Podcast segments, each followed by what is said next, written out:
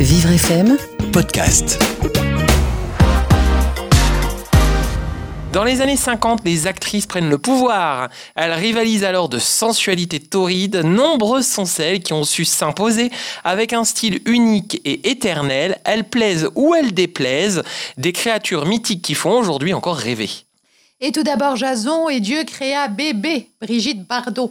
En 1956, quand le film Cette sacrée gamine apparaît sur les écrans, c'est le choc. Cette comédie sentimentale dont le scénario a été écrit par Roger Vadim, le mari de Brigitte, cartonne au box-office et elle y doit tout. La France découvrira un visage qui deviendra son emblème pendant près de 25 ans. Puis, dans Dieu créa la femme, elle explose. Arletty dira alors d'elle, elle a changé les canons de beauté. Elisabeth Taylor, avec son visage au teint superbe et ses yeux euh, violets, magnifiques, elle va vite interpréter des rôles de séductrice au charme énigmatique. Sa silhouette langoureuse des années 50 ajoute encore du piment. Elle sera plus sexy que jamais et la grande rivale de l'immense star glamour de l'époque, Marilyn Monroe.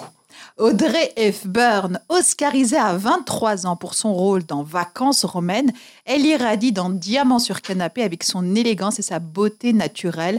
Avec ses yeux en amande, sa frange de cils baby doll et sa peau de porcelaine, elle devient une muse. Elle va inspirer les plus grands de la mode. N'oublions pas Danielle Darieux, elle devient l'égérie de Max Ophuls durant les années 50 et Hollywood la réclame. Avec sa classe intemporelle, Daniel Darieux incarne la French attitude aux États-Unis, une icône.